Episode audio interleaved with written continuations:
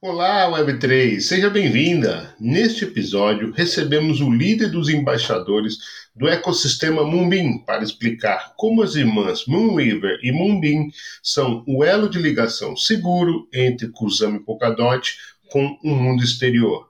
Segundo ele, quanto mais o tempo passa, mais ele mergulha neste ecossistema e tem orgulho ao avaliar o que as irmãs já fizeram em tão pouco tempo. Quando Gavin Wood cofundador da Polkadot, diz que as parachains não estão a experimentar como deveriam a rede Kusama de modo a provocar o caos, ele discorda e cita como a Moonriver serve de experimentação a Moonbeam de forma tão ousada que alguns protocolos até preferem somente estar na Moonriver. O futuro a interoperabilidade segura através dos contratos conectados, uma tecnologia da Moonbeam que se apresenta como solução às vulneráveis bridges entre as redes. E foi sincero sobre o exploit da Nomad, o impacto disso no time e como isto foi um divisor de águas. Falamos ainda sobre a chegada dos NFTs no ecossistema Moonbeam e por que ele está bullish com o que ainda está para acontecer. O papo foi muito agradável. Quer vir? Então, pega o seu café e vamos falar de blockchain.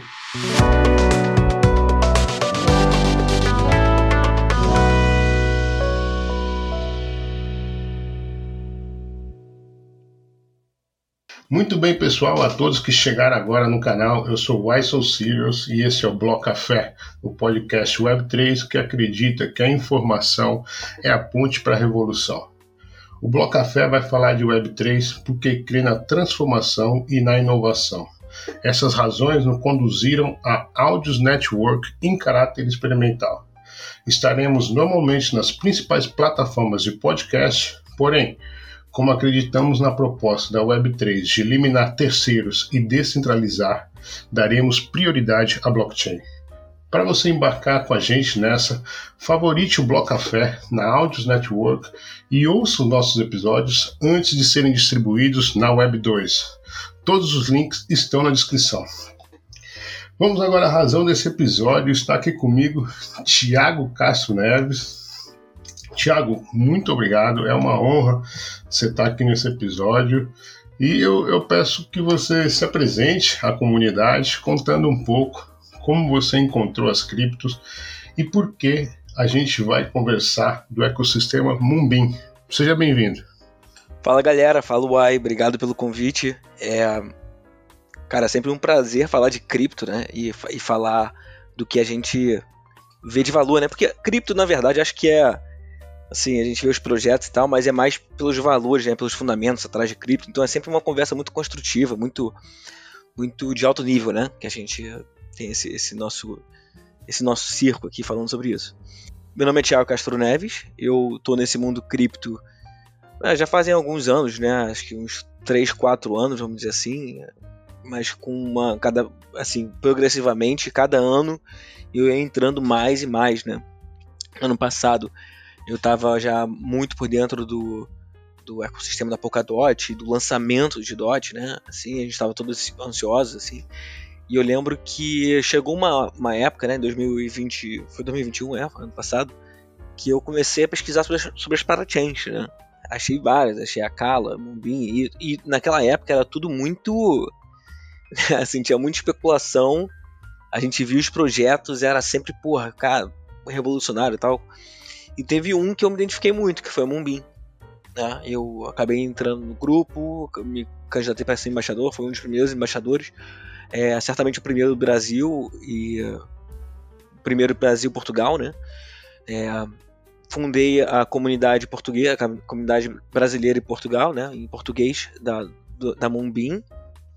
No Telegram, principalmente, a gente começou a fazer alguns vídeos e tal. Tô, a gente tenta um pouco de tudo, né? E também, isso foi lá mais ou menos em junho de 2021.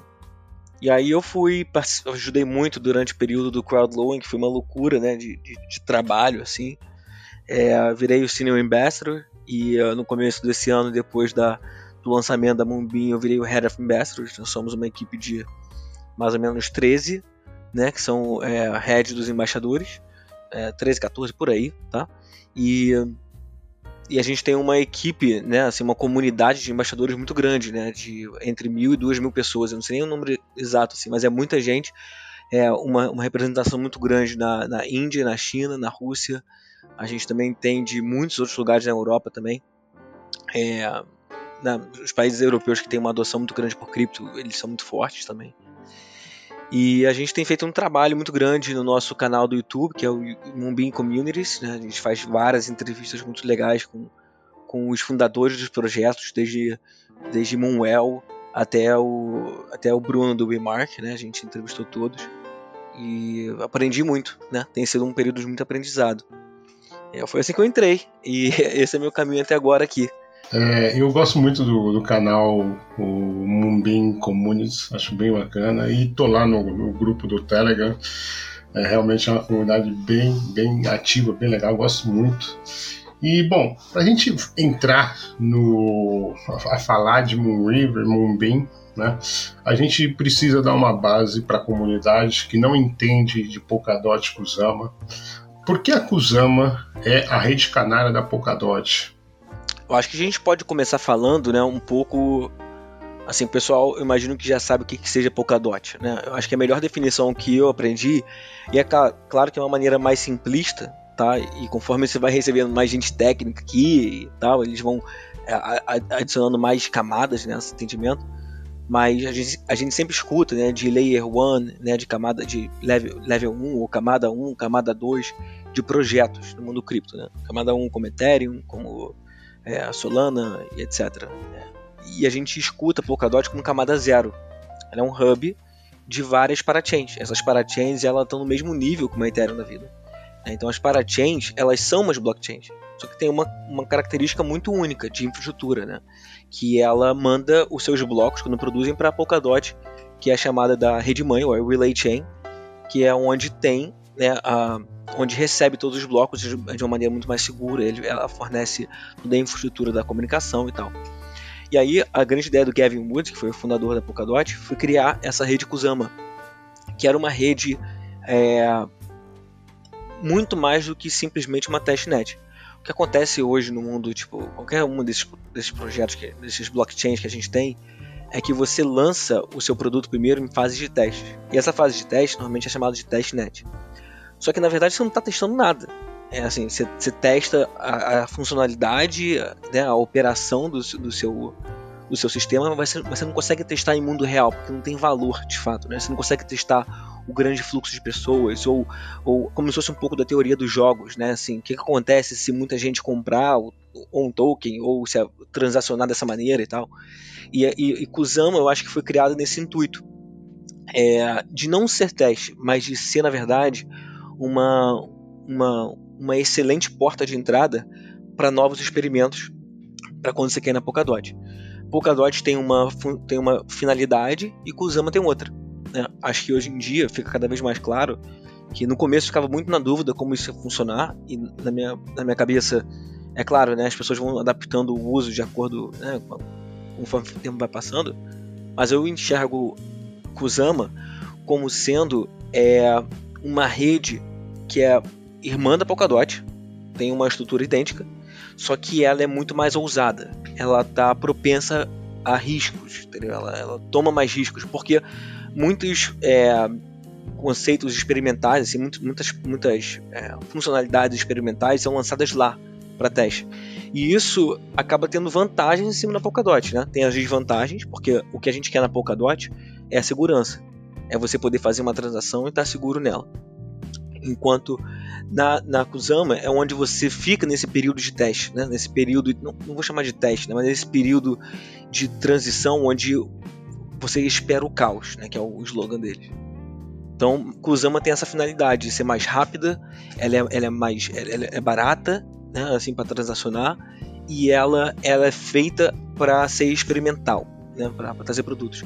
Isso é muito bom porque de vez em quando você tem uma oportunidade né, de algum projeto ou de alguma coisa que lança primeiro na Kusama. Então, Kusama é mais é, excitante, vamos chamar assim, do que Polkadot. Polkadot não é para ser esse caso. Polkadot é para ser o Porto Seguro, vamos chamar assim, a, a, a, o irmão mais, mais maduro, né, mais velho. Então, nessa escala evolutiva, então, a, Moon River serve de experimentação para Moonbeam. Né? Então a Moonriver se, se instala na, na Kusama, né? venceu o, o, o, leilão lá em, em agosto de 2021, portanto recém completou um ano. Qual é a tua avaliação e os destaques do primeiro ano da Moonriver? Olha, eu acho que Moonriver cumpriu o seu papel, seus objetivos desse primeiro ano. É impressionante achar que só tem um ano né, de um projeto desse porte e a gente conseguiu alcançar grandes objetivos. É, são centenas de integrações de projetos que migraram para Moonriver. A gente foi e continuamos sendo, na minha opinião, a porta de entrada de vários projetos que querem ingressar em Polkadot e Kusama. Então, existe uma barreira de entrada quando você quer com começar direto um projeto neles por causa de outra língua, né, Solidity, etc. É, e, e Moonriver e Moonbeam facilita isso, né? Então, Moonriver, nesse primeiro ano, ela alcançou centenas de milhares, sei lá, eu tenho os números de cabeça, mas é um número absurdo de transações, né? O volume cresceu muito é, ela serviu como experimento. Né? A gente vê vários projetos também que optaram por ficar em Moonriver, que não tem é, intenção de ir para Moonbeam, porque eles gostam desse estilo um pouco mais ousado, que, que reflete um pouco da, do, do, do, da identidade da Kusama, né? de ser um pouco mais experimental, um pouco mais ousado.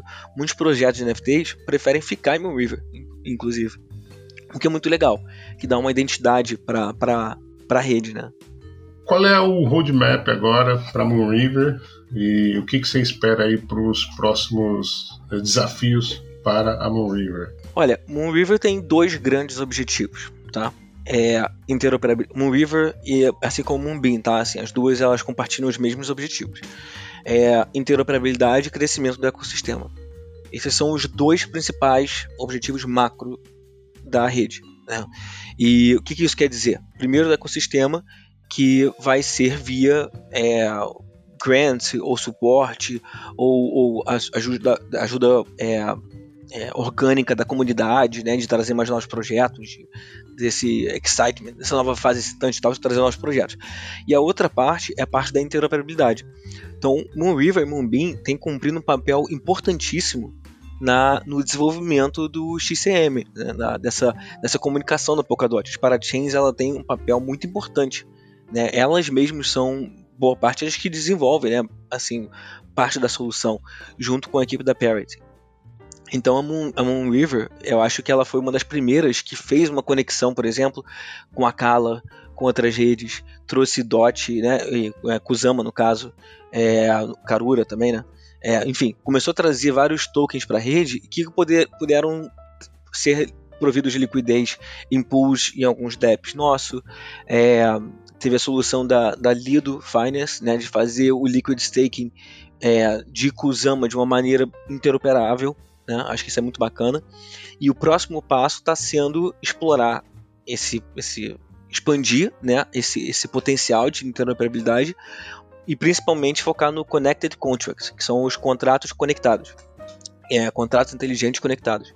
Isso é uma, uma, um approach novo, né, que a Moonbeam está tomando e foi dito pelo nosso fundador é, Derek Yu, né, fundador e CEO, que esses connected contracts, né, esses contratos conectados, é, vão ser um, um, uma nova maneira de fazer dApps, fazer projetos. Né. O melhor exemplo que a gente tem agora, que está já em fase de testes, é a Prime Protocol, que ela tem uma, ela é um pouco parecida com uma a ave, sabe, de falar em termos leigos, né? É uma, é uma, é uma plataforma de emprestar e pegar dinheiro emprestado, né? Tokens emprestado, e também de emissão de uma stablecoin.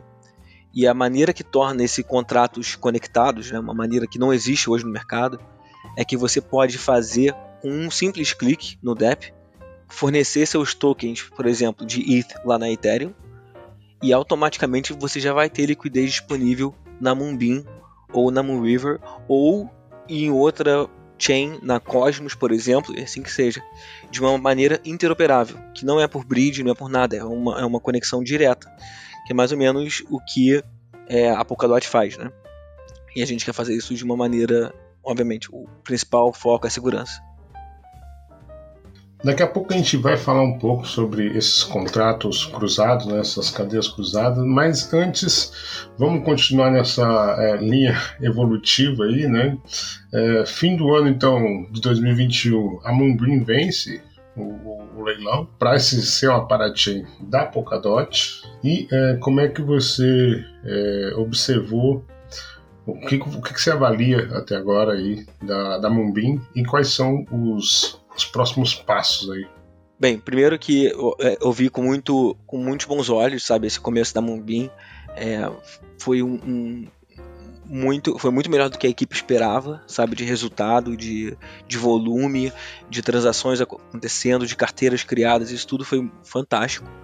É, acho que foi refletido um pouco também na, no, no, tamanho né, de market cap que, que a, a Moonbeam alcançou nesse começo, porque era realmente a porta de entrada da Polkadot, é o que tornava Polkadot possível durante um bom tempo, enquanto as equipes ainda estavam desenvolvendo, muitos projetos já conseguiam ser implementados lá. Então isso foi fantástico. O roadmap é muito parecido com a Moonriver, acho que é praticamente igual.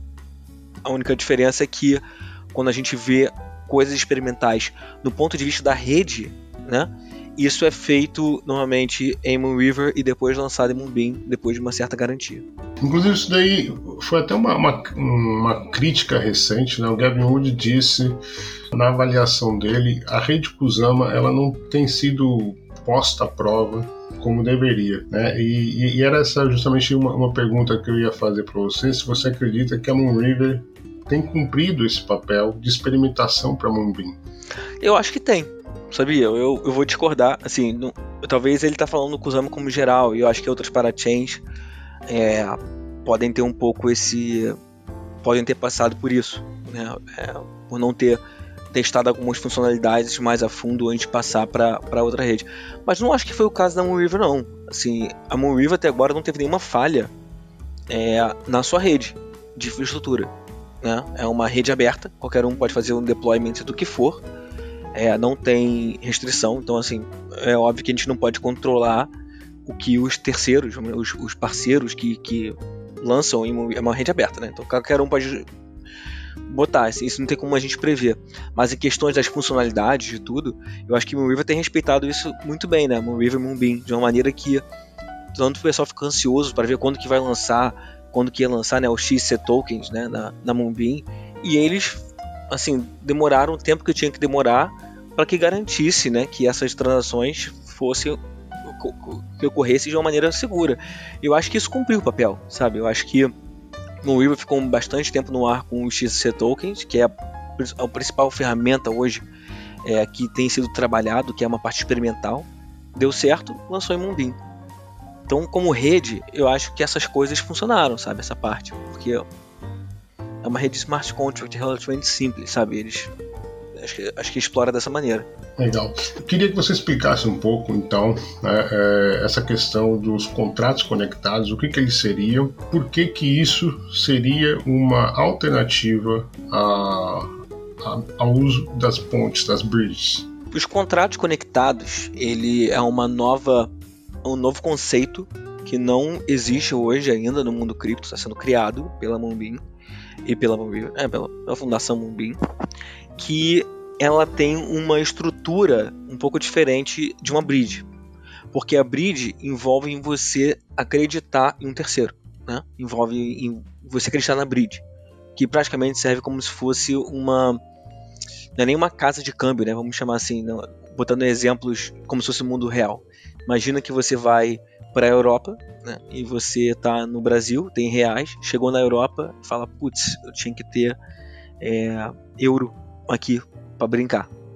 E aí você vai, não numa casa de câmbio, você vai em algum lugar, tipo, num, num cara chamado Tiago, vamos chamar, e você dá os seus reais para ele e ele te dá um voucher, falando: esse voucher aqui representa a quantidade de euros que você quer.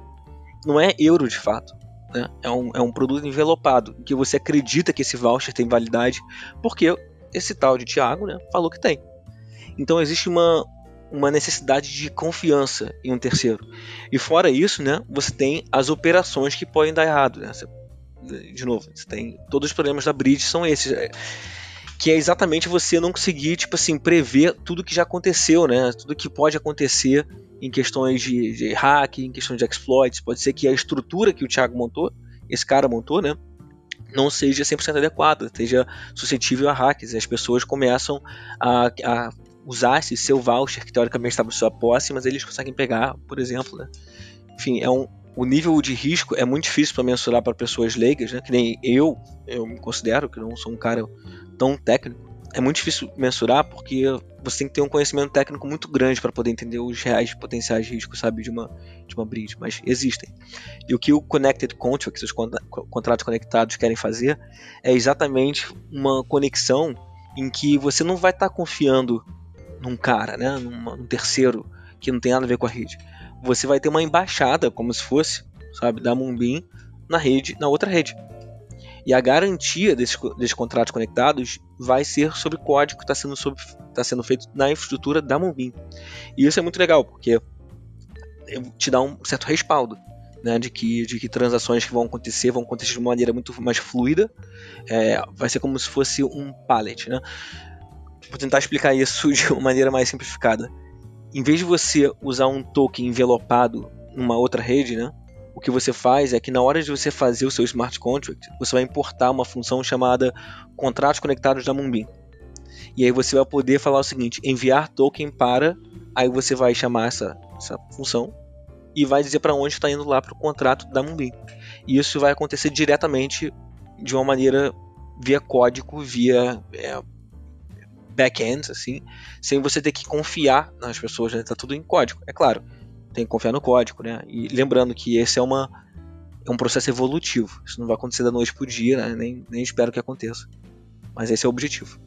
É, e, e exatamente isso que foi difícil entender para mim é, o, o, que aconteceu com o hack da Nomad, porque é, essa era justamente a proposta da, da do ecossistema Moonbeam, né, de é, ser uma alternativa às bridges. Né? Então, é, a pergunta seria: onde é que falhou isso, se é que a gente pode falar que falhou nessa, nessa implementação desses contratos conectados? Por que, que a Moonbeam foi vítima do hack da Nomad? Acho que a gente tem que separar o problema em dois, sabe? Porque eu acho muito bom, primeiro que eu acho muito bom falar sobre isso, sabe? Porque a gente não pode fugir dos assuntos de hacks, de exploits, dos erros. Eu acho que a gente tem que debater cada vez mais com toda a humildade de poder aprender, né? E, e poder evoluir e tomar melhores decisões. É, eu acho que a gente tem que separar o problema em dois, porque você tem a Moonbeam e você tem a Nomad. A Nomad, como qualquer outra bridge que tem implementado como a NSWAP, é, enfim, com outras três ou quatro principais que tem no, na rede Moonbeam, elas podem fazer o deployment quando elas quiserem. A Moonbeam não vai chegar e falar, não, você não pode entrar, ou aquela pessoa não pode entrar. Acho que talvez o erro da Moonbeam foi ter como uma, como uma instituição, né, assim, promovido um pouco a, a rede Nomad, né, como se fosse, ou, ou bridges em geral, para fazer isso acontecer. Mas isso não é contrato inteligente, né? É contrato conectado, desculpa. Isso não é contrato conectado. Contrato conectados é essa nova funcionalidade. O que a Nomad era, né, ou é, é uma bridge. Né? É, uma, é uma bridge como qualquer outra chain eles têm, como a Polygon e Ethereum e tal e tiveram uma falha neles. Até onde eu sei, e, e claramente que isso não pode ser, tipo assim, é, não, acho que é, é até importante ressaltar, Uai, que essa é a minha visão, tá? E eu sou o embaixador da Moonbeam, mas não sou funcionário da Moonbeam, então eu não posso. A Moonbeam não pode ser responsável é, pelo que eu tô falando, tá? Só para deixar claro também, para não ter nenhuma, nenhum problema nisso. Mas eu acho que no caso da Nomad, né, acho que o erro, pelo que eu entendi, foi que eles fizeram uma atualização e existiu uma, um descuido na hora de um dos parâmetros que eles esqueceram de atualizar e conseguiu sofrer o exploit, né? Não é, acho que o nome certo, não sei nem se é hack, de fato, né? Porque hack significa que eles conseguiram quebrar assim, algumas barreiras do sistema e invadir. No caso, foi um erro que tinha lá que você, qualquer pessoa poderia fazer uma transação e acabava recebendo um valor errado. Um erro do código, né? E isso foi uma vulnerabilidade feita pela equipe da Nomad, que influenciou, impactou muito a Moonbeam, é, os nossos, tanto né? impactou bastante porque é, muito do, do TVL, né, do Total Value Locked, ou do valor de tokens que tinha na Moonbeam, era por envelopes que eram feitos pela Nomad, né, como algumas stablecoins, né, principalmente. Então a Moonbeam foi muito impactada. Agora, a Moonbeam ela parou a rede, né, quando esse, esse exploit começou, né, é, a Moonbeam travou a rede e eles falaram, cara, deixa eu ver o que está acontecendo. Eles mentiram um comunicado, falou, eu vou ver o que está acontecendo, se tem alguma falha nossa, para a gente poder corrigir e não acontecer mais nenhum prejuízo maior. E eles tiveram que liberar, porque eles falaram, cara, não tem nenhuma falha nossa. Não, é uma falha de código do DEP. E a gente não pode impedir, né, a Moonbeam não pode travar que isso aconteça. Então isso é, foi um, uma, uma pena né, que, que tenha acontecido acho que motivou ainda mais o trabalho em cima dos con contratos conectados, sabe, de fazer uma coisa ainda mais segura. Eu vejo isso com bons olhos, assim como todas as lições aprendidas do passado estão servindo muito para a gente tomar melhores decisões no futuro. Acho que esse é um exemplo desse. E é isso, e é isso. Eu acho que eu conversei com o pessoal, eu não posso falar nomes, né, mas eu conversei com outros projetos de pessoas muito capacitadas. E eles me explicaram mais ou menos assim uma visão deles do, do erro, né? E é, não foi um erro de código, foi um erro de pessoas, foi um erro de protocolo, sabe? Todo DEP, todo, todo, todo qualquer sistema, qualquer software, qualquer é, aplicativo que, que necessite de manutenção, existe um protocolo que você tem que seguir, que é você faz as alterações, você manda, por exemplo, para um, um GitHub da vida, é, outras pessoas vão comentar e antes de você fazer o deploy, né, antes de você lançar essas alterações, essas as suas sugestões já foram auditadas por pessoas externas, já foram auditadas pela equipe interna, tem um procedimento de equipe interna. E parece que isso não foi feito ou não foi bem feito, né? Acho que eles, e eu acho que isso gerou esse caos todo. Entendi. No meio aí dessa tua resposta, agora no fim, você já respondeu um pouco a próxima pergunta, mas eu queria reforçar isso, né, que é justamente isso. Você acha que virou a chave no time da Moonbeam no sentido de acelerar os contratos conectados? Muito, muito, cara. Eu, eu, eu tinha um amigo que ele falava uma frase para mim que tem, eu tenho repetido ela na minha cabeça várias vezes. Que ele falava assim: às vezes a gente precisa de um veneno para curar um outro veneno, sabe? E nesse caso, eu acho que esse exploit né, esses, esses hacks todos que tiveram recentemente, né, não só na Moonbeam e tal, mas isso isso deu uma, uma, uma guinada, sabe, uma, uma, uma energia é, diferente, muito maior. Né? E não que não, não tinha, a equipe é muito séria, sabe, a equipe da Moonbeam ela é muito forte e esse é o meu principal minha principal aposta da Moonbeam. Eu sempre aposto em projetos que tenham equipe forte, porque de resto tudo morre, né? Assim, acho que se você tem equipe forte, você consegue sobressair nessas dificuldades. E eles aumentaram muito, sabe, o, o grau e a intensidade com que eles estão vendo isso. Tanto que a parte de, de grants, a parte de, né, de, de doaço, né, doações, né, a parte de. Não sei como é, é a tradução de grant. É, grant é grant mesmo, é. também não. É grant, né? Não sei qual é a tradução, mas é, enfim, essas, esses projetos que precisam de ajuda de custo, né, para financiar e, e, ajudar no ecossistema, sabe? O momento está ajudando em vários projetos e priorizando projetos que visem nos contratos conectados. Né, para a gente conseguir explorar essa interoperabilidade. E as equipes estão trabalhando muito nisso, tem parceria com a Axelar, né, que tem muito tem muita é, confiança do mercado que aprendemos agora também, de novo, essa questão da Nomad, que confiança não quer dizer nada, né? Um bom histórico não quer dizer nada, a gente tem que fazer mais e mais auditorias, tomar muito cuidado com isso. Então, isso está sendo feito, o que me dá muito conforto. E a Fundação Mumbim é, aplicou a governança on-chain para a resolução do, do, desse exploit? Ela não aplicou. Bem, vamos, vamos por parte, né? primeira coisa que ela fez foi atingir, é, foi ligar, como se fosse assim, o, o, tem um nome que eu não sei como é que é em português, vou chamar de estado de emergência, tá? Que é um comitê que existe na Mumbim que descentraliza isso, você pode tomar uma decisão rápida de travar a rede, tá? Isso foi inclusive uma das perguntas sobre transparência que a Mumbim respondeu, tá? E depois a gente pode até entrar nisso, se for o caso. é, mas travou para entender o que estava acontecendo. E a conclusão foi que não tinha nada que eles pudessem fazer, porque é um token que não, não tinha um, um problema de infraestrutura. Né? E a Moonbeam e a Moonriver, elas não podem interferir, sabe, num, no token da sua carteira. Entendeu? Uai, imagina se você tem lá seus tokens e, e, por algum motivo você tem mais ou menos, chega a Moonbeam e fala, calma aí, isso aqui foi errado, vou tirar do seu. Ela não pode fazer isso, né? E foi um erro de DEP. Foi, não foi um erro de infraestrutura da Moonbeam. Então não tinha nada que estava no alcance da Moonbeam de fazer, sabe? E eu, eu, acho que talvez aí volte o que o Gavin Wood tinha falado no começo de que a Kausama não está servindo o seu propósito.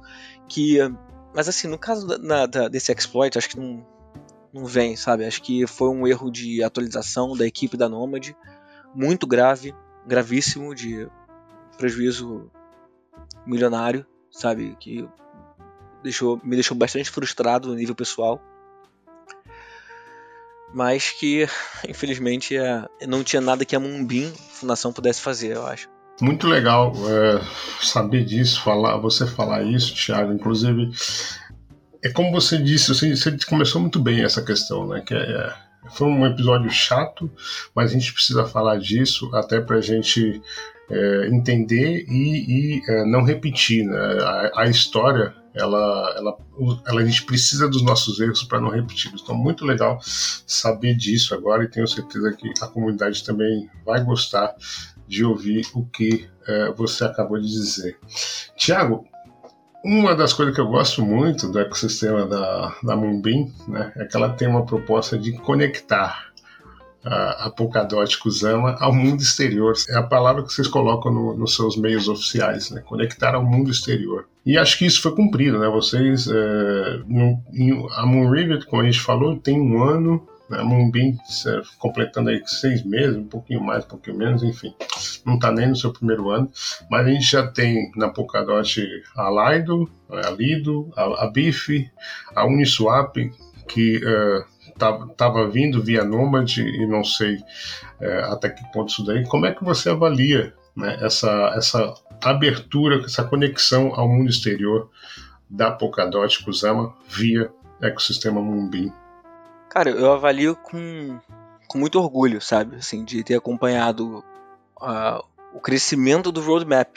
Porque se você parar para pensar, muitas dessas coisas, assim, a gente tinha definido a visão a visão, missão, valor lá atrás, né?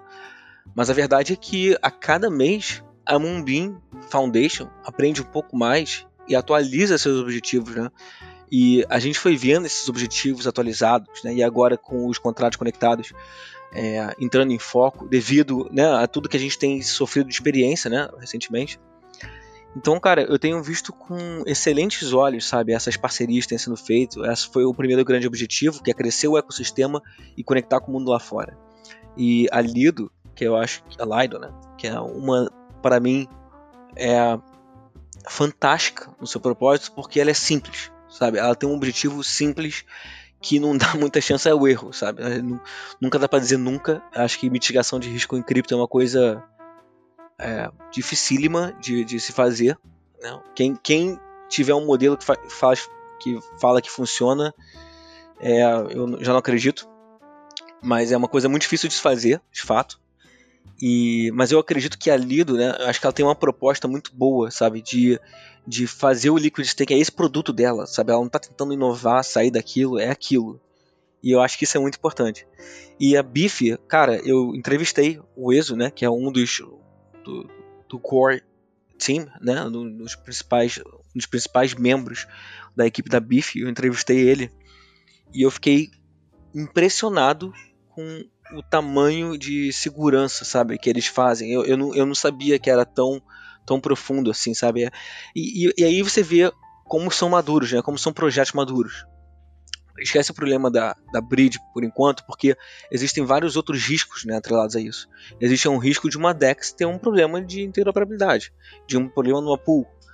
A BIF, né, quando ela cria um novo vault, né, um novo cofre, que de alguma outra, de uma liquidity pool, né, de uma pool de liquidez de alguma outra DEX, ela faz um processo de auditoria que você não acredita assim, o nível de burocracia, parece que é uma coisa de outro mundo. Né? A gente pode até depois linkar a entrevista, mas está em inglês.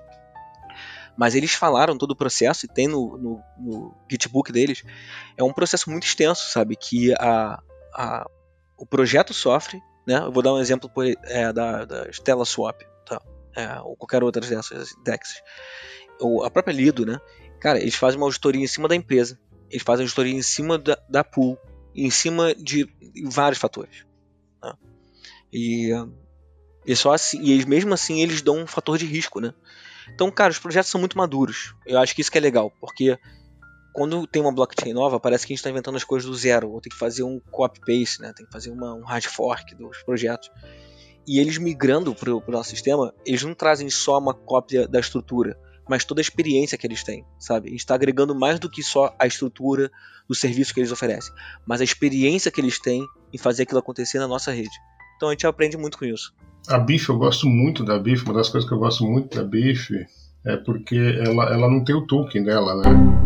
E os rewards são sempre nos tokens onde elas estão, né? Tipo, então isso, isso eu acho fantástico. Normalmente a gente vê os protocolos gerando os tokens, né? Para ser de, o, a sua servir de recompensas, as, as pools de liquidez, aos stakes e tal. E a BIF não, né? A BIF ela, ela tem um modelo ali de pools de liquidez, aplica e, e, e, faz aquele ecossistema onde ela se, se, se instala é, se movimentar. Né? Isso eu acho fantástico, a proposta da BIF. É, ela tem o token próprio, tá? Mas a utilidade do token também é uma coisa que eu gosto pra caramba. Assim. De novo, não é indicação de investimento. Eu, eu particularmente não tenho, tá? Não tenho nenhum token de DEX, mas é uma coisa pessoal. Acho que cada um tem que fazer seu estudo. Mas eles têm um token próprio que não é só um token de governança, mas também da captura do, das taxas adquiridas durante o processo que você bota lá. E isso que é legal, entendeu? E ele, o, o Ezo, na nossa entrevista, ele explica muito bem como funciona. É fantástico, eu achei bem legal, porque, sabe, é, é o que eu acredito que um token de uma DEX deveria ser, que é pagar dividendos. Vamos chamar assim, você está pegando aquilo para pagar dividendos, né? E tem que ser uma coisa sustentável. E parece que ela faz isso. Só que o, o que você falou, que acho que é o mais relevante, é exatamente isso. É o fato de que ela consegue te dar remuneração no token que você tem. Né? Porque isso é uma complexidade muito grande quando você vai fazer, vai entrar nesse mundo de DeFi, de finanças descentralizadas, e você tenta entender todas as estratégias que tem. E você de vez em quando aumenta o seu APY, né, sua taxa de retorno, mas em compensação você está aumentando aquilo baseado num token de governança do DEX. E quando você manda para BIF, né, você consegue converter tudo nos tokens que você acredita. Né? Se você tem dólar e DOT, ou Glimmer e DOT, né, ou Moonriver e Kusama, você está recebendo mais Moonriver e Kusama. Então acho que esse é uma, também um objetivo fantástico da BIF. Eu sou eu sou fã deles, cara. Não tem Pois é, olha só, eu nem, eu nem sabia que você, justamente por essa questão de eu receber os, os tokens que eu depositei, né? Que eu, eu achava que nem tinha. Bom, muito bom. Vamos falar de uma, uma coisa que nós dois gostamos. Eu sei que você também é um entusiasta de NFTs, né? e isso é, tem chegado na, no ecossistema da Moonbeam. Tivemos a, a, a, acho que a primeira talvez grande anúncio aí foi a integração da User, depois veio a, a Remark, né? E agora recentemente tivemos o, o lançamento do marketplace Harizama na, no ecossistema Moonbeam. O que você espera para esse cenário aí dos tokens não fungíveis do ecossistema? Cara, eu tenho eu é difícil até por onde começar a falar, porque eu sou muito entusiasta das, das soluções que estão chegando. Eu acho que a Resama, né, ela tá, é né, toda a questão do, do Doni, né, que é o fundador do projeto, é, do ExoSama também, é, eu acho que ele tem uma, uma ele está fazendo alterações no, no, conceito de NFT. Eu acho que é importante ressaltar, Uai, também, acho que o pessoal ele Acho que a gente pode falar de um assunto anterior a isso, só para só contextualizar né, o, o pessoal que está aprendendo, começando sobre NFT, né, que tudo isso são tipos de contratos inteligentes. Né? Um NFT é um contrato inteligente, que tem lá suas funções lá dentro. Por exemplo, vou criar um token que ele é um único, ele tem um código único, e vou criar mil tokens desse. Cada um tem um, um, um valor único que não, não, não existe outro igual em outra rede. você tem um contrato de um token ERC21, que é o token normal, que é o token que a gente transaciona e compra, sem ser o token, é, sem ser a criptomoeda nativa da, da blockchain, né? Mas a BIF, todas essas são contratos inteligentes, feitos de alguma maneira. O, a NFT nada mais é do que um contrato, um tipo de contrato inteligente. Existem dois tipos hoje muito usados, que é o 721, ERC 721 e o 1115, o 1155. Esses são dois modelos de NFT. Um é que só cria é, ativos únicos e o outro você cria coleções únicas, mas dentro dessa coleção pode ter vários itens iguais. Por exemplo, você cria é, um token que tem ouro. Você cria um game tá, que tem lá uma moeda local que é ouro. Então você cria esse, esse, ouro que é único. Você não consegue transacionar esse ouro com um token lá fora. Você pode até tentar. Mas o mais, o mais barato aqui é uma coleção limitada de um. A coleção é única, né? E que ela não se mistura com outros.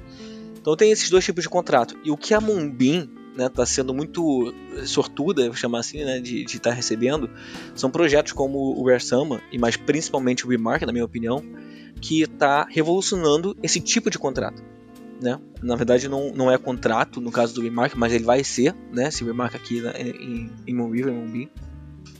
Que ele, ele é um, um, outro formato de con contrato que permite que você faz o que a gente chama de NF Lego de NFT. Você consegue botar uma NFT dentro de outra NFT. É, normalmente um dos parâmetros da metadata né, da NFT é quem é o dono dessa NFT. E dessa vez você pode botar que o dono é uma outra NFT. Então isso é completamente revolucionário, porque abre um mundo de aplicações. Eu conversa com o Bruno e com o Gabriel também, que é o fundador da, da estante, né, que a gente tem do, do Kusama Governance Rewards, né, que é o que é todo mundo tá fanático por ele, por essa por essa coleção. É, eles falaram a mesma coisa, né, que a quantidade de aplicações que tem com, com esse tipo de NFT é um nível surreal, sabe? É um nível surreal. É, então a gente vai ver é, Skybridge, né, que é o metaverso de é o metaverso da WeMark, né, no, acontecendo, que são NFTs dentro de NFTs, dentro de NFTs, então de uma maneira realmente descentralizada. Você tem outros projetos que tem muito hype, né, assim, tem uma comunidade muito forte, que é o caso do Doni com, com a Rare Sama e Exosama e assim por diante. E, então eu estou muito, muito esperançoso, sabe? Eu também entrevistei a equipe da Everloot, tem mais ou menos alguns, alguns meses atrás, e foi a primeira vez que eles apareceram, né? Assim, foram doxed, né? Apareceram a cara deles, eles não tinham. Até então era 100% anônimos. Então foi, cara, uma conversa bem legal também. E eu fico muito animado, cara. Fico muito animado com, com o que nos espera. Porque a gente não tocou ainda nem a ponta do iceberg, sabe? Da, do, do, do mundo que o Mark vai gerar. Esse é o meu nível de entusiasmo. Legal ver essa, esse hype em você, né? A gente consegue sentir o quanto você está bullish com isso. E é, tem algum projeto de preferência do Thiago? Everloot, sem sombra de dúvidas. Everloot toca nas, nas, no que eu gosto, sabe? É um pouco daquele game que eu vejo jogar, né? Que eu me vejo jogar. É, com um mundo imenso de, que pode ser explorado no futuro Gostei muito da equipe, são uns caras novos, sabe? Mas super. Me pareceu super do bem, sabe? Super motivado a fazer acontecer. E estão entregando numa velocidade que eu nunca vi igual. Só pra ter noção, é, tô fazendo propaganda da Evolution, não tem, nada, não tem nada com eles além, do, além das minhas NFTs. Mas, cara, eles, eles tiveram a ideia dois meses antes do lançamento. Você consegue imaginar que, tipo assim, você conce, conce, criar a concepção da ideia em menos de dois meses você juntar uma equipe, conseguir entregar e criar os Souls, né, as, as, os Cards que eles criaram, é, a, o Book of Lore que eles também criaram.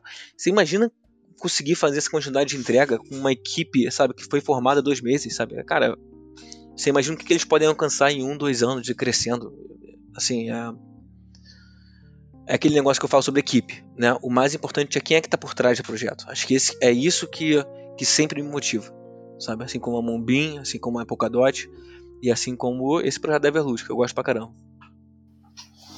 Legal, estamos chegando ao fim aqui do, dessa entrevista. E, é, Tiago, no, no começo, a primeira pergunta foi é, como as cripto, como você encontrou as criptos. E agora, para a gente despedir aí, eu queria te perguntar por que, que você ainda está em cripto? Olha, meu, minha, essa minha resposta mudou muito ao longo dos tempos, sabe? É, no começo era um Bitcoin maximalista de Bitcoin, acreditava que tudo tem que ser descentralizado, uma, quase uma anarquia. E não é bem assim que a banda, não é assim que a banda toca. Acho que hoje em dia eu, tô nesse mundo cripto porque eu acredito que existe sim um poder muito grande que pode ser pela descentralização. A gente empoderar a descentralização vai, vai ajudar o mundo a evoluir de uma maneira que nunca evoluiu igual. Hoje eu vejo que os interesses estão muito no mundo centralizado, eles decidem como, como vai ser é, o futuro, entre aspas. E a descentralização está dando oportunidade para quem não precisa de voz, precisa de um bom projeto, sabe? Precisa criar uma comunidade, precisa entrar lá, as pessoas gostarem e, e, e vão acreditando e vão levando para frente. Quando a gente vê, vira uma indústria de, de trilionária, sabe? Eu, eu acredito que tem, tem tanto potencial para ser explorado. E eu acredito que a gente vai entrar numa fase muito em breve de conexão do mundo cripto com o mundo real, que é o quanto mais animado para ver, sabe? Eu estou trabalhando num projeto que tem essa conexão, é, que visa exatamente isso, sabe? São dois projetos em paralelos, mas os dois voltados ao meio, ao meio ambiente. E eu estou muito animado com isso. Estou muito animado com que a gente possa, o impacto que a gente pode fazer no mundo real também. Show de bola, Thiago. Thiago, eu vou fazer uma, uma brincadeira com você agora, antes da gente finalizar o episódio, que é um quadro chamado CryptoPong. Então, eu vou te falando aqui algumas palavrinhas e você é, fala aí o que, que vem à mente. Fechou? Fechou. Então vamos lá. Bitcoin. Pioneiro. Satoshi Nakamoto. Eu. ah. É, eu gosto muito dessa parte do Satoshi Nakamoto, Caio Garé, ele disse que é, é uma lenda, um novo Papai Noel. É, é, é isso. isso. Vamos lá, é, Ethereum. Solidez. Polkadot. Futuro. Gavin Wood. Cabeleireiro, precisa cortar esse cabelo dele. Derek Yu. Líder. Web3. Oportunidade. Segurança digital.